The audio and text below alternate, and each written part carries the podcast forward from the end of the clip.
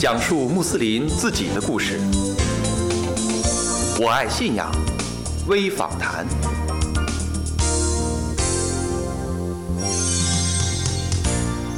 Assalamu alaikum，亲爱的听众朋友，您好，欢迎收听我爱信仰微访谈，我是法蒂玛。我们工作的这个社会有很多的行业，职业的选择让每个人经历着人生不同的体验。在众多行业当中，公益领域近年来慢慢的进入到人们的视野。对于公益人而言，这份职业影响着他们的生存状态，是他们追寻生命的意义之所在。基金会就是为这些公益社会组织提供资金项目的支持方。近日，我爱信仰微访谈特别邀请到澳门巴迪基金会北京代表处高级运营总监周鹏先生来跟我们一起聊一聊信仰所支撑的公益行为。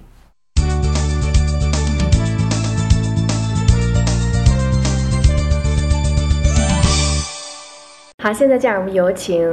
周鹏老师，周老师您好。呃，你好。嗯，欢迎您来到《我爱信仰微访谈》。那么您在非政府组织，也就是 NGO 领域呢，已经工作了十多年了。哈，期间呢，供职过澳门巴迪基金会北京代表处，呃，联合国艾滋病规划署驻华代表处。同时呢，在零九年的时候赴美国的芝加哥大学，成为社会工作系的年度的访问学者。现在还是这个巴迪基金会的高级运营总监，同时也是一名公益。培训师哈，那么从您的这些经历来看，您已经是一个地地道道的公益人了。您觉得从事 NGO 的工作与其他领域的工作最大的不同是什么？是什么吸引您一直在穿梭于这个公益界呢？嗯嗯呃，其实我会觉得，就是我进入到这个公益领域的这个工作，其实很偶然。在我小的时候，我一直会觉得。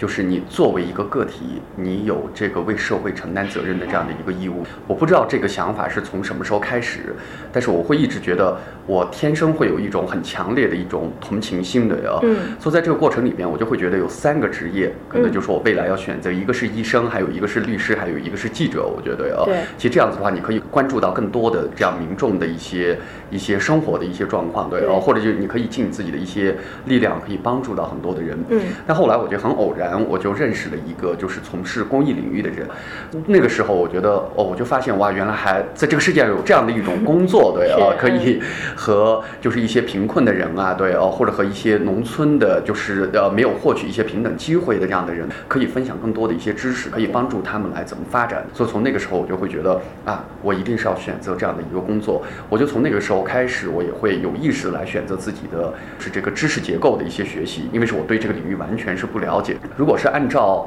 我们大的环境来分的话，其实我们的工作差不多就是说有政府机构的工作是吧？哦，有企业的机构，对哦。现在就是我们有这样的公益组织的这样的呃工作，我会觉得其实所有的工作它都是为推动。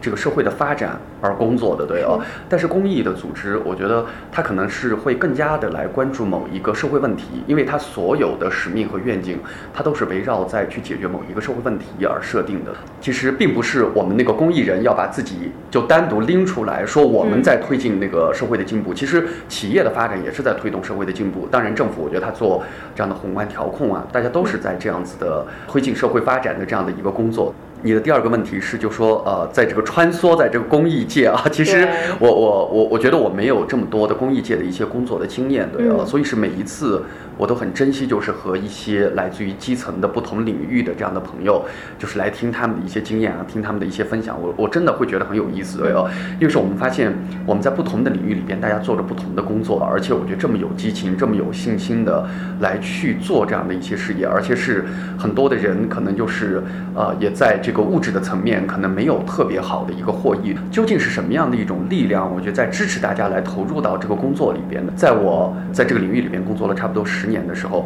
我就在想，我说我是不是可以把我自己的这样的一些经验啊，可以分享给更多的一些人？所以我就和就是一些机构来合作去做一些培训啊。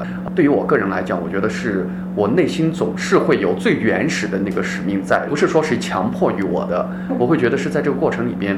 我真的很想就说来做这个工作，我也很热爱这个工作，我也很愿意和这个领域的朋友进行更多的一些沟通，我也很愿意听他们的故事。尤其我会觉得，当我们大家的这样的一些工作有一些成效的时候，我们为很多人的一些变化或者一些个体的那种变化而欣喜的时候，我觉得我感觉到很开心，我觉得我很快乐做这个工作，对啊，所以所以我觉得这个可能是支持我在这个领域里边一直工作的一个最大的一个原动力，我觉得。我们通常说的公益，就是很多的公益机构呢，它是服务于不同的一个社会层面，比如说有扶贫减贫，呃，有救灾。然后帮助困境儿童，帮助能力缺失的人群，啊，还有一些文化传播啊，这个环保啊等等各个方面，这一些公益的机构和公益的这些行为都需要一些志愿者介入，才能把它更好的推动下去。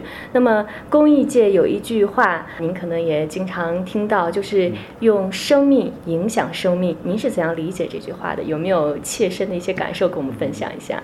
就我觉得我们都是在一个很实际的一个生活里边的，很多的志愿者。呀，我觉得他通过就是自己的一些行动去影响和帮助，就是那些需要帮助的人。我觉得这是一些很好很好的一些行为的。如果是从我个人来出发的话，在我们生活当中的时时刻刻都会是。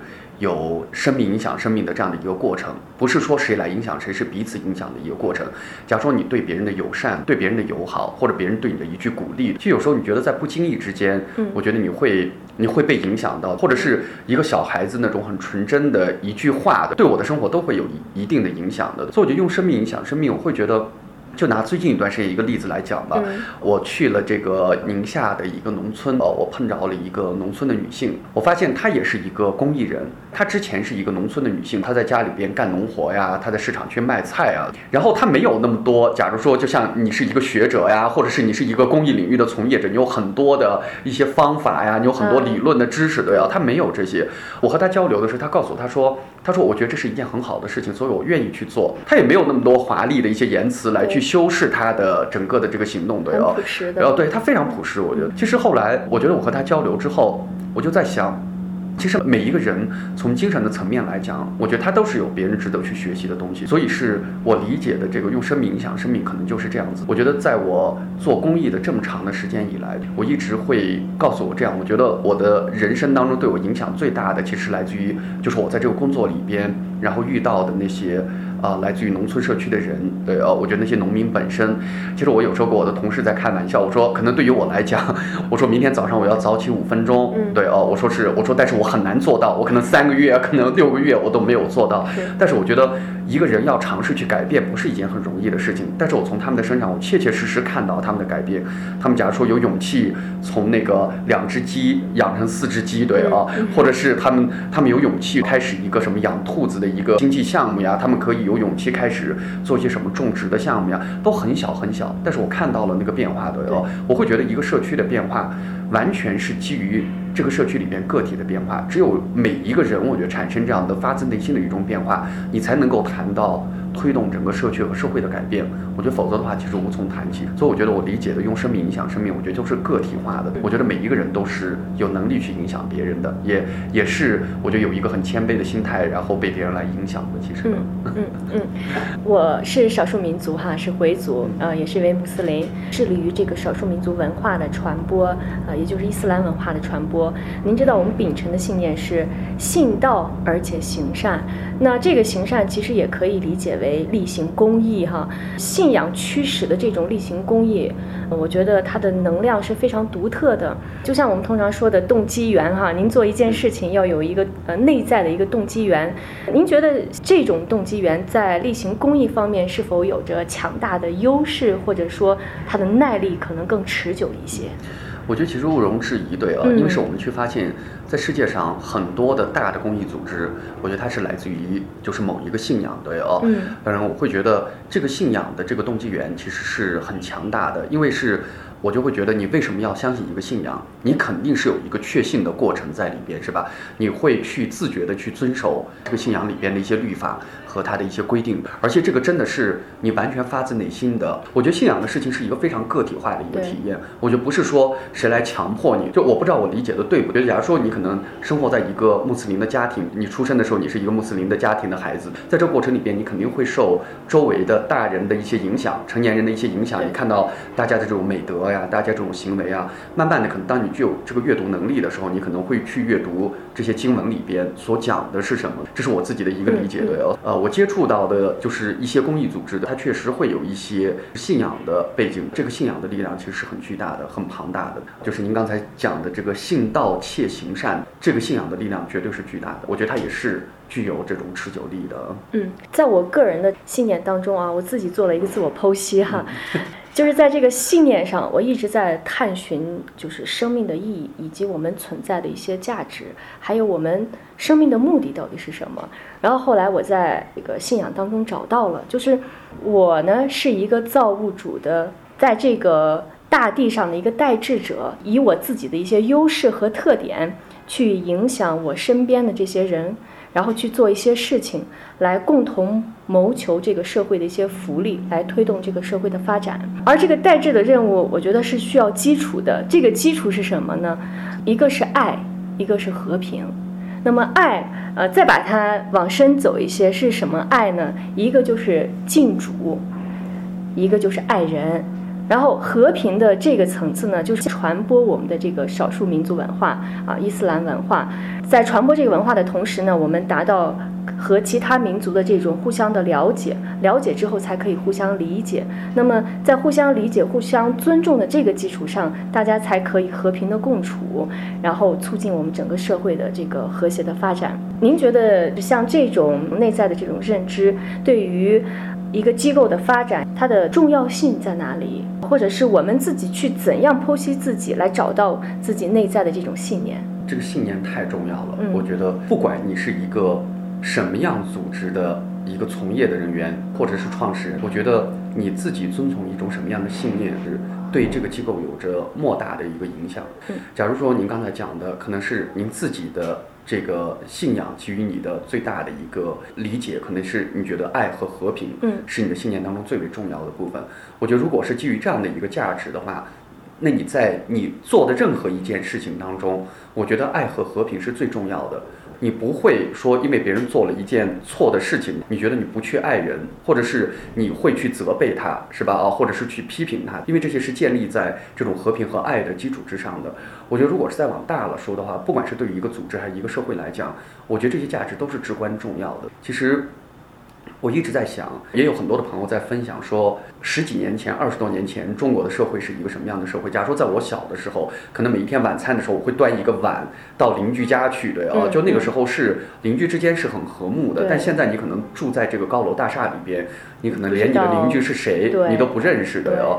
我觉得大家是是自然而然接受了这样的一种社会状态吗？其实不是。你去和你的朋友去聊天，你会发现大家会说：“哎呀，我和别人的交流，我对别人的关爱，大家会觉得很欣喜的呀。”这样的一个过程。所以我觉得这样的一些普世的价值，包括就是这种和平啊、爱啊、宽容啊，包括就是你刚才讲的尊重啊，对啊，你的毅力啊，我觉得普世的价值，我觉得对于任何一个社会的发展，我觉得都是重至关重要的一个元素。可能现在在这种消费主义啊、这种物质主义占据上风。的这样的一个中国社会里边，其实很多人为什么活得不愉快，是因为大家会觉得仅仅有物质的支持不会给你带来内心的这种喜悦和快乐的。所以说，我觉得现在慢慢的大家又开始探讨这个信仰的力量究竟是什么。大家都是在寻求某一个确信的这种道路上的哦。你你或许会相信一个信仰，你或许相信你所坚持那种价值，但是我相信这种价值和这种信仰，我觉得绝对是和物质没有关系的。你肯定是你内心。你觉得你最值得确认和最值得去尊重的一些价值，这些价值，不管是对于个人本身的发展。还是对于整个组织的发展，还是对于社会的发展，我觉得都是至关重要的。呃，就像您刚才说的，爱呀、和平啊、宽容啊、公平啊等等，这是一些普世的价值。所以呢，在我们这个节目播出这个过程当中呢，也吸引了不同民族的、不同宗教的、不同文化背景的这些听众朋友来收听。我觉得这些是大家呃共通的东西，需要把它释放出来，然后把它实践到你的工作或者是行为当中。不知道周老师。之前有过对回族的了解吗？或者是有没有穆斯林的一些朋友给您的呃，印象是什么样的？之前其实我一直会把我身边的穆斯林朋友就称之为回族，对啊，因为它是一个民族嘛，对，是一个民族，对啊，我没有和就是穆斯林信仰会产生很大的连接，就是我会把它当成一个民族，对。但是在我的这个中学的时候啊，就是我的大学的时候啊，都会有穆斯林的朋友，我很尊重他们的信仰。就起初的时候，你会觉得哦，我因为我是汉族，我会觉得他和我是不一样的，对啊，因为他自己有一个信仰，但这个信仰究竟是？呃，是什么？具体内容是什么？不是很了解。就是有两次穆斯林信仰，就让我很有一个很直观的感受啊。有一次是在香港的机场，香港的机场会有一个祈祷室。当这个祈祷室里面有人的时候，就是有一个穆斯林的一个先生，他可能放了一块小毯子，在很嘈杂的那个机场里边，虔诚的在做他自己的祈祷。后来我就在想，据我的理解，我觉得这个是就穆斯林的这个教义里边规定的啊，伊斯兰教义里边规定，就每天要做多少次祈祷。所以说，我觉得他是在严格的遵守。这样的一个规定，对啊。另外一个直观的感受是，我记得和一些朋友在谈论这些可能是穆斯林的一些文化，对哦。他来给我来讲述，就穆斯林的律法里边怎么来看待，就说可能是一个丈夫会有几个妻子啊，对哦。之前我发现这个对于我完全没有了解信仰的人来讲，会觉得哦，为什么会有这样的一个律法存在？后来他给我讲述了之后，哦，我才了解哦，原来这个在经书里边是这么理解的，所以我就会觉得就是。可能是你去了解一个信仰，了解这样的一个呃文化，我觉得对哦，就不管它是穆斯林是一个信仰还是一个文化，对哦，我会觉得其实你要了解它最原始的那个圣圣书里边，对哦，它是怎么讲的？我觉得不是你去看某一个人的行为，或者是你去看某一个事件，对哦，你去来评判。就是这个信仰是什么样，或者是这个文化是什么样的？那个时候我会觉得这个是一个经常会讲，就说你是独自去探求真理的一个过程，对哦。这个社会里边你的信息太多了，你每天可以从手机上、从网络上可以看到不同的东西，对哦。那它真正本源性的东西是什么？所以我觉得这个是需要你自己独立去探索的。我觉得这个是我在过去的时间里边，我对那穆斯林文化的一些就是两次很直观的一些感受。我身边也会有一些穆斯林的一些朋友，对哦。我会觉得现在我没有觉得穆斯林的朋友。和别人有什么不同？对啊，因为是我觉得现在这种就是宗教信仰的文化也会越来越多元，就是很多的朋友也开始寻找自己的一些信仰啊，开始慢慢的也会就像您刚才说的，去寻找这个生命的目的、生命的意义究竟是什么？因为是我觉得这些绝对不是一个唯物主义的东西，对啊，我觉得在你寻求这些生命的价值的过程里边，你一定去要去了解那个宗教信仰是什么，要去了了解出物质之外这些精神层面的东西是什么。我觉得这个是我现在了解的这个穆斯林的文。话 不是很多，其实很不错了。我们以前一直在强调这种，就是各民族之间的不同点，就是我跟你的不同在哪里。实际上，我们应该把这个呃关注焦点放在我们的共同性上。实际上，我们有很多的共同性，我们的语言是一样的，啊，然后我们的成长背景大的这个背景是一样的，然后我们的价值观实际上也是一样的，有很多相通的地方。如果建立起这种相通性，就是我们强调我们的共同性的时候，我觉得我们的这个合作和融合可能会更好一些。嗯嗯。我们刚才谈到回族哈，它是基于一个就是伊斯兰的这样一个文化。那么您在这个公益领域接触到一些项目的时候，有没有跟其他的少数民族有过这样的接触，或者是呃给您一些什么样的印象？嗯嗯，在我接触的那个少数民族的这个公益组织里边，会有那个藏族，会有这个傣族，呃，也有壮族的。我想想，还有我我对这三个可能会比较了解。然后我会发现傣族会有那个佛教那个背景的。然后壮族我不是很清楚啊，但是我会觉得。在这个社区的层面，尤其是在这个农村的社区层面啊，我会觉得他们很有意思。我发现他们更喜欢在一起来做一些事情，对哦，他们的共融性、合作性会更好。假如说他们会在一起来唱歌呀、跳舞呀，对哦，他们会懂得怎么去分享。假如说傣族的社区里边，他们通常都会有公共的一个厨房，然后，然后他们就是傣族的女性啊，她会在一起来做饭，然后分享给自己社区里边的人，对哦。壮族的文化里边，大家也很喜欢合作起来来做一些事情，但这些公益组织也都是在这些社区里边。我觉得藏族的文化，我觉得因为是他的那个呃藏传佛教的这个背景，对。哦，我会觉得他们会更不一样。这个信仰绝对是支持他们内心的某些东西的，我觉得一个坚实的一个基石，这些应该就像您刚才讲到的，可能是这些基础性东西是一样的。我觉得哦，就这种爱，我觉得这种分享，我觉得这种大家的合作共荣，这些东西其实都是一样的。其实我可以从这些少数民族的一些社区里边啊，我可以看到这样子的东西，特别不一样的一个感受。我觉得他们都特别的喜悦。我觉得哦，假如说他们的民族文化会让他们会唱歌呀、跳舞呀，对哦，我觉得我觉得乐于和别人交流。我觉得这个好像是我在那个汉族的这些社区里边，好像没有感受到强烈的这样的一种文化的特质。但在少数民族的这个社区里边，我每次假如说去云南啊，去这些少数民族的社区的，我会觉得他们晚上就会弹自己的琴啊，对，然后大家一块儿跳舞啊，对哦，我觉得是一个很有意思的一个过程，对哦，这样的话，我觉得让这个社区的联系会更紧密，对啊，我觉得这个是我我过去的时候接触到的一些少数民族的一些公益组织的。对，这种轻松的状态下，可能大家更放松哈，嗯。更容易合作。在我们这些公益机构啊，尤其是我做的这个少数民族文化传播的这一块儿，嗯，那在初期去年开始做的时候，到今年啊，已经差不多一年多，快两年的时间。刚开始我不知道这是一个公益机构，哈 哈刚开始没有这种认知，只想着把这个事情去做好。但是后来啊，逐渐的，在一些老师的帮助下，一些公益机构的指导下和能力建设的这些项目的这个培训下啊，才意识到哦，这是一个公益的机构。那么公益机构呢，它就会有一些使命啊、远景啊等等，同时呢，也会在筹资能力啊等等各方面有一些有一些成长吧。就我这个机构而言。刚开始是就是靠自己的这种输出，后来呢碰到了比如说这个新邦哈来呃申请一些小额的种子基金的项目来做一些小项目。当然也有社会捐助这一块儿，但是呢，总是满足不了这个机构的正常的运行和发展，所以呢，考虑就是再多样化一些筹资的这个渠道，比如说利用我们的优势来做一些有偿的服务。您是怎么看提供有偿服务这一块儿的？其实我会觉得就是。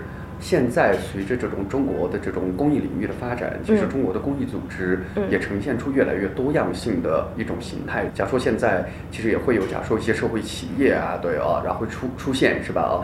然后其实不像以前，就是大家单一的会认为说。这个公益组织，你就是提供一种无偿的服务啊，志愿者服务啊。对，其实这个我觉得让我想起了，就是对于我们这些公益领域的从业人员来讲，就是我们承担了这样的一个和公众去分享公益是什么样这样的一个义务，对哦。其实我们要开始慢慢的和大家来进行沟通，让大家开始更广泛的来理解公益的含义是什么。公益并不是说我谁想做就能做，我我就是呃就献爱心就一个善行的这样的行为。其实公益，我觉得它真的是一个推。推进公共福祉的这样的一个工作，提供有偿的服务，我觉得是这个，当然是在中国的那个公益组织的法律里边会有一个明明文的一些规定，就说你可以做一些就是这样的有偿的服务，但是你的利润是不能分红的哦，你是要用在这样的公益的领域里边去的哦。你的这个资金来源其实很多样化的，最主要的是你的这个公益机构，你坚持的那个愿景是什么？就是。不能说，哎呀，我我现在就说，假如说我要做一些什么少数民族婚礼啊，因为我一直在讲，钱在公益领域里边啊，绝对是一个工具，不是你的目的。而且我们现在也看到，就说我们那个中国的公益界，大家也慢慢的开始，就是有这样的一些意识，就是我的钱是为了实现我的愿景，而不是为了找钱去找钱，对哦，到最后完全失去我的愿景。这些其实是很多样化的。其实我觉得你可以探索出来很多的很多样化的一些这个资金的一些来源。另外一个方面。这个其实我觉得你们就开始有一些很进步的一些想法，就是你的钱有时候会要支持你的机构怎么持续的发展，对哦，这个其实是我觉得你们应该是从这个角度，其实你们的愿景是很清楚的，是吧？哦，你可以就说是是倾听这种就信仰的美丽声音，是吧？哦，你想跟就是更广泛的这样的一些大众，通过这种社交的媒体来去分享这个穆斯林信仰当中的一些就你们的一些公益的项目是什么，或者你们做了什么，或者这个文化究竟是什么？我觉得是呃这个就。就是你的钱完全是为这个为这个愿景在服务的，对哦。第二点是，假如说我们要筹资的话，我们也应该承担起一种什么样的义务？就是我们要给捐赠人或者捐赠的机构有一个很好的分享。我们做这样的公益的项目，我们自己也是需要行政的开支的。是因为我发现是以一种什么样的对策啊来应对这样的一个挑战？就说对方说不提供给我行政的开支，只提供给我项目的开支，那我做的对策就是。就是把我所有的预算放在项目里边。其实我觉得这个不是一个很好的一个策略，是因为这个没有帮助到对方了解，说我还是需要行政的开支的。对我觉得这个也是公益界的一个一个一个义务，我们应该给这些捐赠人去分享我们是怎么工作的，因为你也会产生人力，也会产生行政的开支。对哦，我觉得这肯定是需要的，而不仅仅说我就说我们都是一个。无偿的一个一个这样的工作，对啊，公益它是一个非常非常专业和职业化的一个工作。我觉得它和其他的工作是一样的。我并不认为公益和其他的工作有什么区别的。随着中国的这种公益领域慢慢的发展的成熟的，我觉得它资金的来源渠道也会越来越多样化的。另外的一个方面，我们这些早期已经开始践行这些公益项目的这样的一些公益人，应该跟社会的公众，包括这些捐赠方，包括企业，包括我们的政府，去有创造更多的机会来跟他们分享。工艺是什么？我们是怎么做的？我们要达到的目标是什么？这个是我们自己要做的一件事情，而不能仅仅把我们的目光放在我们怎么做项目上。你在项目有经验的时候，你也要通过一些有效的对话和分享，让。更广泛的，假如说有一些这样的政策制定者呀，包括就是这样的一些学者呀，包括公众啊，来了解这个领域究竟是什么。啊，刚才周老师的这些建议，我觉得特别实用哈，给我们这个新的这些 NGO 啊，确实是一些有益的一些指导。呃，在我们这个节目即将结束的时候，周老师跟我们的这个听众朋友，能不能分享一些您这十年当中您的一些心得体会？十年。前我真的不知道公益领域是什么，十年前我也没有听说过 NGO 是什么，但是在这十年的时间里边，我发现。中国的这个民众的公民意识开始变得越来越强烈，大家也很有意愿，然后来参与到某些公共事件当中。我觉得这个转机是发生在汶川地震之后的。我最想说的是，在我们平时的日常生活当中，我觉得不管你是不是一个公益人，作为我们普通的公民个人本身，然后大家都会觉得，哎呀，我没有力量去解决某一个很庞大的社会问题。可能是你让我给一个孩子，就说是去捐赠一个书啊什么，我可以做到。但是你让我再想。的再大，我还要照顾到我自己的家庭生活呀。这样的想法，我觉得当然是是非常普遍意义上。我一直会觉得人构成了我们的社区，我每一个人都是有能力和力量。我觉得参与到解决某些社会问题的进程当中，有一句古谚语叫什么“众人拾柴火焰高”。其实我觉得整个社会的推动。不管是某一个领域的社会的发展，总是基于每一个个体力量的参与。我想给听众朋友讲的一句话就是：不要认为自己的能力和力量很弱小，只有我们大家真的很好的团结合作，我们能够共荣，能够分享，我觉得我们这个社会就才能进步。在追寻真善美的道路上，让我们一起携手同道，公益兴邦。感谢周鹏先生做客我爱信仰微访谈，法蒂玛也感谢听众朋友的聆听分享。欢迎您关注“我爱信仰”微信平台、新浪微博“我爱信仰有声传媒”、“我爱信仰”网站三 w 点 i love iman 点 com，或者呢提供您想听的话题及访谈线索。我们的邮箱地址是五二信仰的汉语拼音 at 新浪 .com。伊莎拉，我们下次再会。